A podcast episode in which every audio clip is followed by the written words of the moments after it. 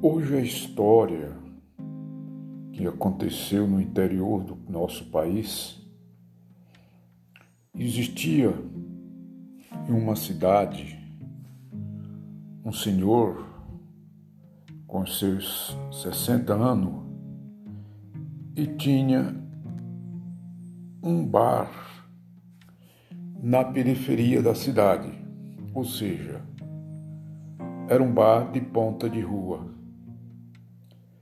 Este senhor era uma pessoa muito querida na sua comunidade. Um certo dia, ele resolveu tomar umas cachaças. E ele, quando bebia, ficava alegre, botava a mão no bolso, dizia que tinha dinheiro, que era rico e mostrava o dinheiro. Um, um certo dia, ele fazendo isto,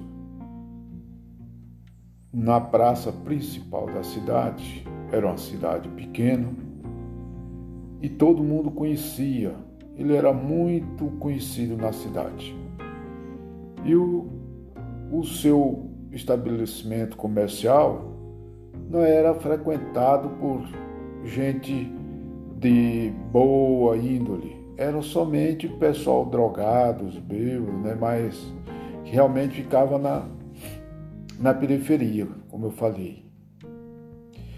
Então nessa noite que ele ficou tão alegre, tudo, aí ele foi para casa, né, na sua bicicleta, Chegou, foi descansar, ele morava sozinho, era um, um já um, um beato, né?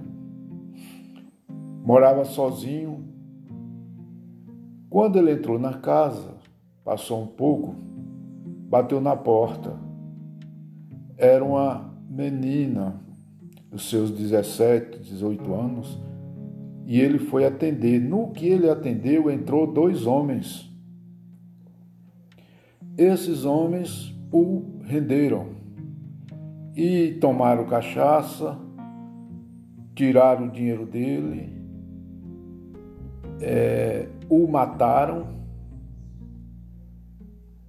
depois partiram o corpo dele, tiraram o coração e o fígado e fritaram e comeram o coração e o fígado com tiragosto. Foi uma tragédia, a cidade inteira ficou abalada, constrangida porque ele era uma pessoa muito querida na cidade. Passado uns quatro dias, a polícia, com sua investigação, descobriu quem foi os assassinos. Eram todos clientes dele, todos usavam drogas foi dois rapazes, nascido e criado nesta mesma cidade, e ambos tinham a média de 20, 23 anos. E essa menina, que era drogada, também tinha seus 17 anos. Mas esse caso deu foi por encerrado porque a polícia conseguiu prender os assassinos. Este é mais um caso do que acontece no nosso interior do Brasil.